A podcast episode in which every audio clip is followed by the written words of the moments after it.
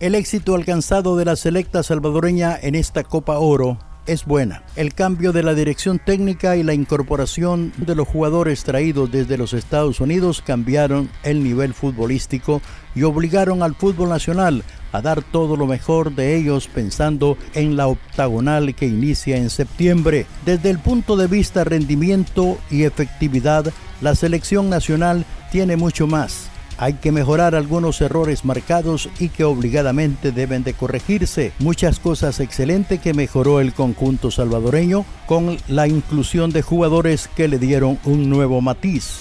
Una mejor concentración, actitud y deseo de todos de jugar al fútbol. La selecta tiene mucho que dar. Los errores cometidos contra Qatar se pagan caros y de ellos debe aprenderse mucho. Ejemplo, el partido dura 90 minutos no solo es el segundo tiempo.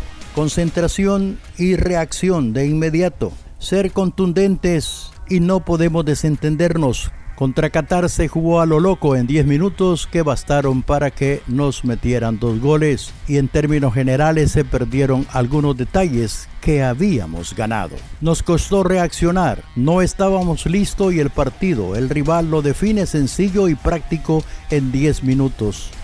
Qatar es una selección preparada que debió jugársele con el potencial de los 35 minutos del segundo tiempo en la cual se vio mal el equipo ganador.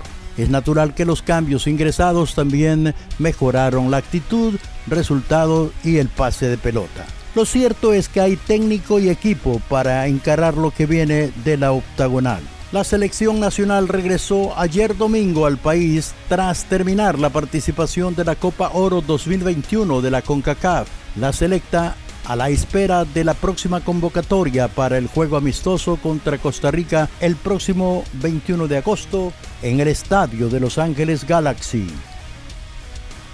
La Federación Salvadoreña de Fútbol espera confirmar un segundo partido antes de iniciar la octagonal rumbo al Mundial de Qatar 2022. Podría ser 25 de agosto contra Bolivia en Washington, D.C.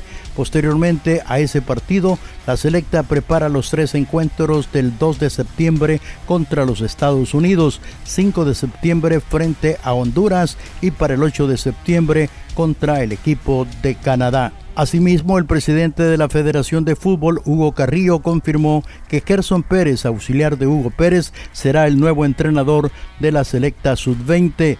Los técnicos se van a instalar con toda la familia a partir del mes de septiembre en la capital del país. Varios partidos se jugaron durante la actividad del sábado y domingo en San Miguel en el Estadio Barranza. Águila aprovechó para probar la iluminación ante el equipo de Municipal Ibeño, quienes derrotaron a los migueleños con marcador de dos goles a uno. Doblete de Harold Alas por los migueleños anotó Nicolás Muñoz.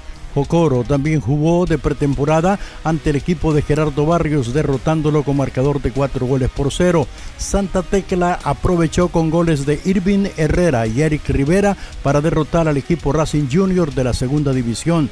Los salvos se empacharon con el Ilopaneco de segunda división, coleándolo con marcador de nueve goles por cero. Faz y Chalatenango empataron en el estadio Oscar Alberto Quiteño y finalmente los Benjamines del Platense recibieron a Luis Ángel Firpo, empataron 0 por 0 en el Antonio Toledo Valle de Zacatecoluca. Esta es la iniciativa que los equipos de primera división profesional toman en relación a lo que será la primera jornada, efectuarse así. Faz recibe a Santa Tecla en el Oscar Alberto Quiteño.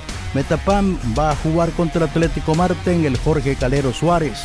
Once Deportivo recibe al Club Deportivo Águila en el Arturo Simeón Magaña.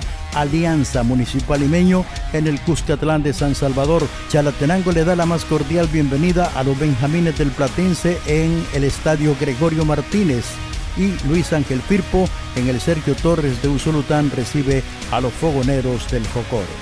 En relación a la afición salvadoreña, esta es la opinión que recogemos de nuestro compañero licenciado Ulises Reyes desde Texas.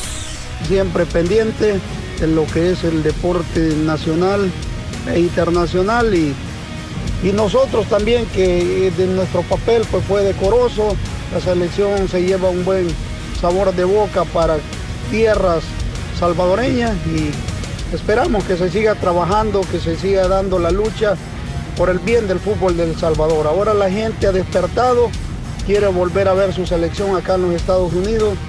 La verdad de las cosas que aquí en Dallas, Texas, la gente ha quedado muy satisfecha, nomás que con esas cosas de la vida que movieron la selecta para otro estado donde no había mucha afluencia de público salvadoreño. Pero ni aún así, pues El Salvador dio la cara y, y sacó fuerzas de flaqueza estando 3 a 0. No se pudo y ahora pues a pensar en lo que viene hacia adelante.